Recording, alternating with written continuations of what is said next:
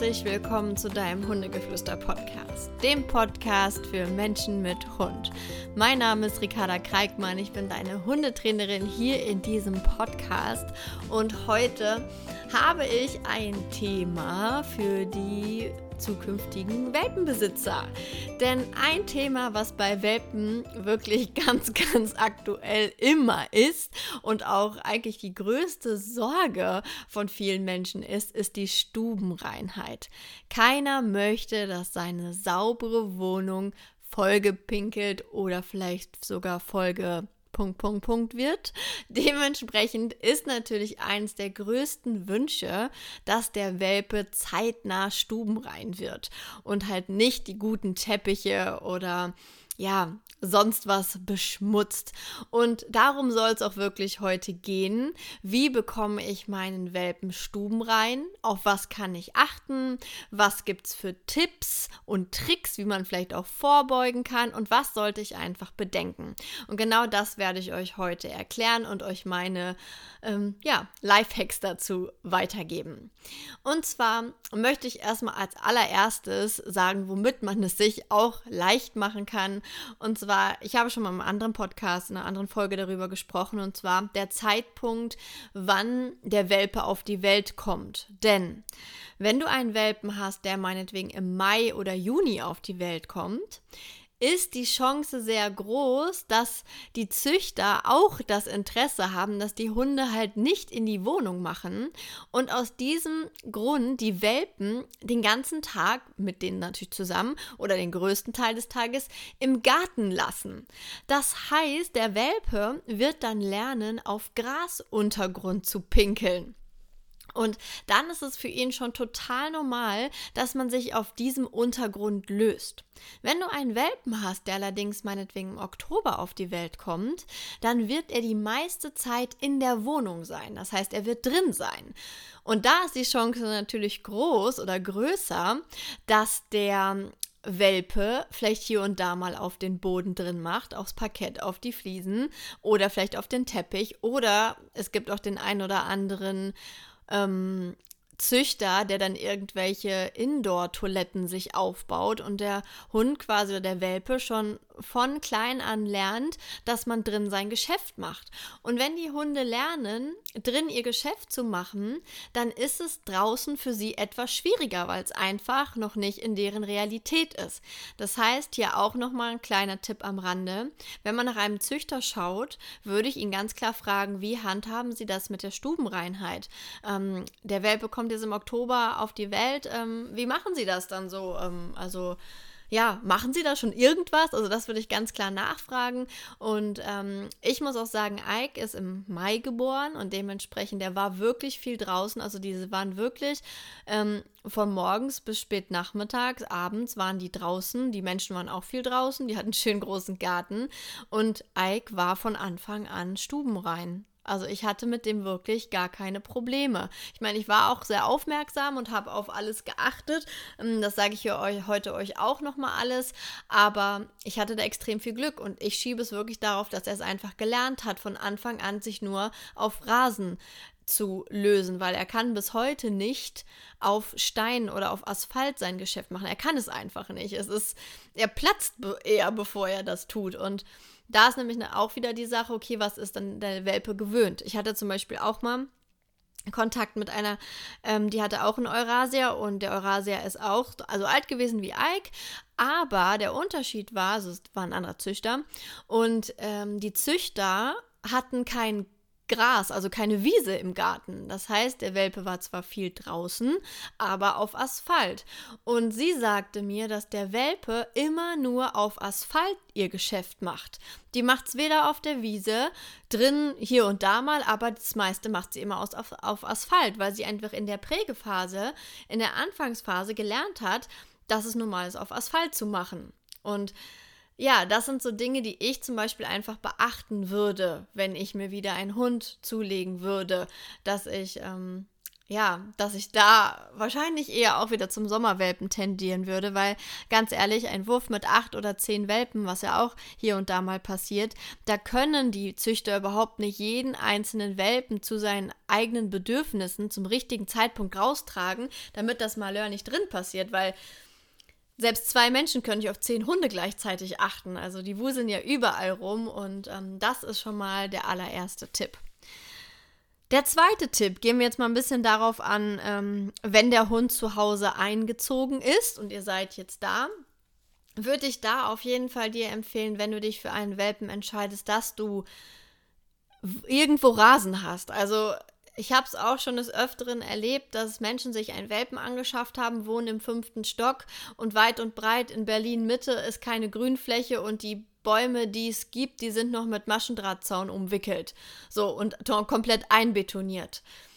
Da ist es dann immer, wo ich so denke, oh, ja, was will man denn seinem Hund beibringen? Weil ganz ehrlich, ich finde es halt auch nicht so cool, wenn die Hunde oder gerade die Hündinnen vielleicht auch sich hinsetzen mitten auf dem Asphalt und dahin pinkeln. Und dann denke ich mir, okay, kann ich denn überhaupt das also kann ich es überhaupt bieten, dass ich einem Hund das beibringen kann, dass man ja eigentlich auf Rasen macht oder auf Waldboden macht? Kann ich das stemmen? Weil wenn nicht, will ich einen Hund erziehen, der es lernt, auf Asphalt zu pinkeln. Ähm, und da muss man halt einfach für sich entscheiden, wie man damit umgeht.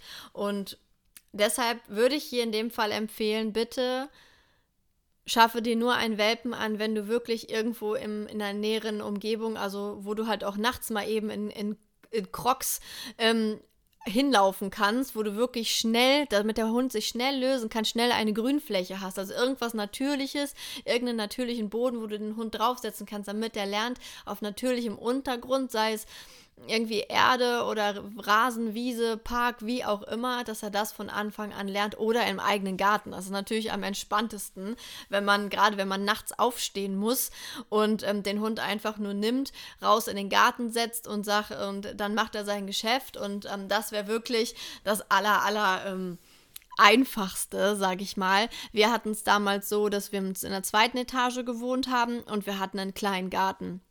Das heißt, ich hatte schon ein bisschen Laufweg bis nach unten, ähm, hatte den kleinen Knips dann auf dem Arm und habe ihn dann in den Garten gesetzt. So. Wenn ihr euren Hund dann in den Garten setzt, weil ihr bemerkt habt, dass er raus muss, ihr bemerkt das, ähm, indem er unruhig wird, indem er durch die Gegend läuft, so ganz langsam, so ein bisschen suchend ähm, hat man so das, also er sucht nach einer Pipi-Stelle oder dass er auch so ein bisschen auf dem Boden schnüffelt. Äh, wenn ihr das bemerkt, dann Welpen schnappen und raus. Und da ist wirklich ja auch ganz wichtig, habt direkt Schuhe an der Tür stehen, wo ihr nur so reinschlüpfen könnt, wo ihr nicht groß noch Schuhe binden könnt, weil ihr müsst den Welpen sofort hochnehmen und dann auf dem Arm lassen. Sobald ihr den Welpen wieder ab setzt, wird er sich hinsetzen und pinkeln. Also der Welpe muss dann auf dem Arm bleiben, ab dem Moment, wo ihr das Gefühl habt, er muss. So, wie oft muss denn so ein Welpe? Also man sagt, man soll sich am Anfang, so alle zwei, drei Stunden, soll man ihm die Möglichkeit geben zum Pinkeln. Hier ist das auch wieder von Welpe zu Welpe unterschiedlich. Es gibt auch die einen Welpen, die maximal eine Stunde aushalten können. Es gibt aber auch die Welpen, die von Anfang an vier bis fünf Stunden aushalten können. Deshalb achtet da wirklich auf euren Welpen. Was ist er so für einer? Wann muss er denn raus?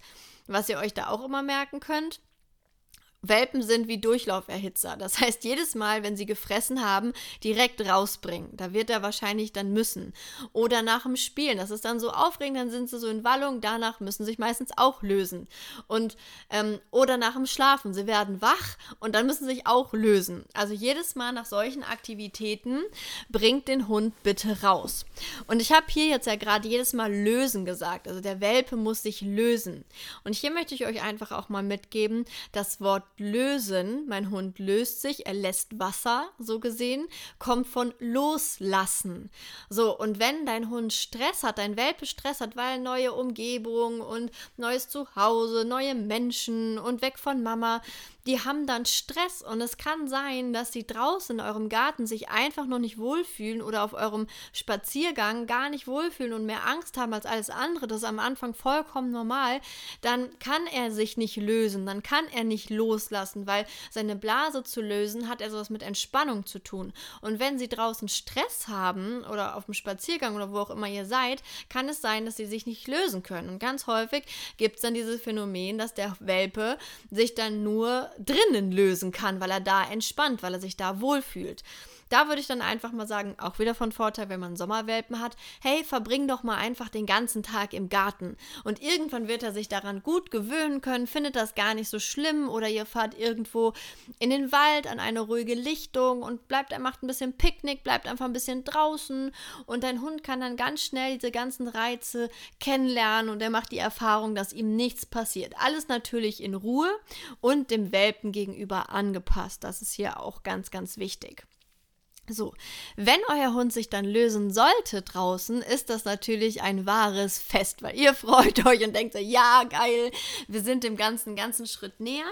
Und da möchte ich euch den Tipp geben, legt auf das Pipi machen ein Kommando, also wirklich wie Pipi machen. Jedes Mal, wenn, also nicht, ihr geht raus im Garten, setzt euren Boden, äh, Hund auf den Boden und sagt so, geh Pipi machen, das kann er noch nicht, er kennt das Wort Pipi machen noch nicht, aber jetzt, wo er es noch nicht kann, können wir es am Anfang ihm beizubringen. Das heißt, jedes Mal, wenn euer Welpe sich hinhockt und dann Pipi macht, sagst du einfach Pipi machen. Dasselbe auch fürs große Geschäft, da kannst du dir ein anderes Wort einfallen lassen oder auch Pipi machen sagen.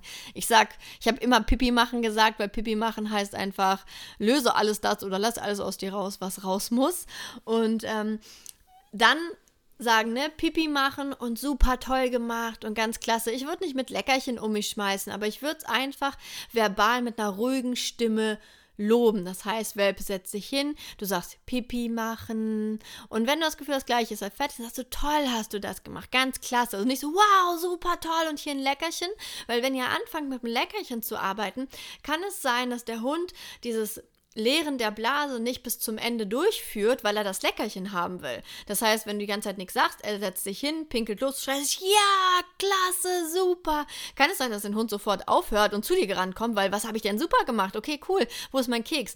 Das heißt, bleib da wirklich ganz ruhig und sagst so, Pipi machen, toll hast du das gemacht, fein. So, und da ganz in Ruhe das Ganze machen, sodass es wirklich so ein ruhiger, entspannter Akt ist. Und ähm, so lernen die Welpen das halt wirklich schnell. Und da muss man einfach Geduld haben. Also die das sind, Welpen sind ja im Endeffekt kleine Babys und ähm, nur sie haben halt keine Windel wie unsere Kinder. Dementsprechend habt ihr wirklich Verständnis. Und wenn ihr vielleicht mal zu spät seid und euer Hund macht doch mal in die Wohnung, da einfach nicht schimpfen bitte. Also auf gar keinen Fall schimpfen, erst recht nicht Nase reindrücken oder sonst was. Ganz, ganz schrecklich, das macht ihr bitte nicht, sondern einfach, also wenn ihr, wenn die Pfütze schon läuft und zwei Drittel der Blase leer ist, dann könnt ihr auch weiter laufen lassen. Also dann ist das Kind eh schon so ein bisschen im Brunnen gefallen und ähm, Danach aber trotzdem den Welpen nochmal packen, nochmal rausbringen. Einfach nochmal so für diesen ganzen Akt, ähm, damit er irgendwie lernt, okay, wenn Pipi machen, dann werde ich äh, genommen und dann werde ich rausgebracht. Ähm, aber ganz ehrlich, man muss sich auch nicht, man muss auch nicht hysterisch werden, weil das, was ich beobachte, dass viele hysterisch werden, wenn der Hund dann anfängt zu pinkeln, bleibt dann ruhig geht hin so und denkt euch, okay, der ist jetzt eh gleich fertig, dann ist er fertig und dann einfach Hund nochmal nehmen, nochmal rausbringen, auch wenn es so gesehen nicht viel Sinn macht, aber trotzdem, damit dieses Thema verknüpft wird mit Pipi machen raus und so weiter. Ähm, das würde ich euch auf jeden Fall da an dieser Stelle auf den Weg geben. Also bleibt, bleibt da entspannt, macht die Pfütze kommentarlos weg und arbeiten, arbeitet ein bisschen mehr daran, dass ihr euren Hund besser im Blick habt und vielleicht ein besseres Gefühl für den Welpen bekommt, ähm, damit ihr da so ein bisschen noch ein besseres, besser eingespieltes Team werdet.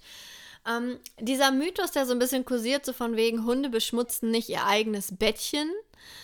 Ähm, ist für mich wirklich ein Mythos, weil ähm, ich weiß nicht, ob ihr das vielleicht sogar kennt, wenn Hunde kotzen müssen, rennen sie meistens auf den Teppich, wo sie viel drauf schlafen oder irgendwie auf ihr Bettchen und kotzen da drauf. Also, dass sie ihr Bett nicht beschmutzen, das ist so, lasse ich mal dahingestellt mit dieser Aussage, weil das machen wirklich viele Hunde.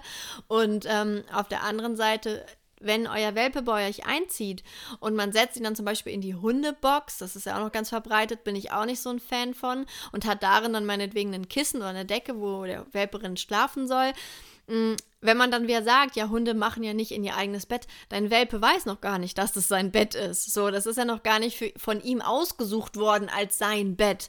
Das heißt, auch Welpen machen trotzdem in ihr Bett. Also das kann durchaus passieren, weil wenn die müssen, dann lassen die laufen. Und wenn die in der Box eingesperrt sind und ihr werdet nicht wach, weil sie unruhig werden, machen die in die Box, weil die werden wach, die müssen und die lösen sich dann, gerade wenn sie nicht weglaufen können oder nicht aus der Box rauskommen. Ähm, Dementsprechend ist das auch mehr so ein Mythos als alles andere.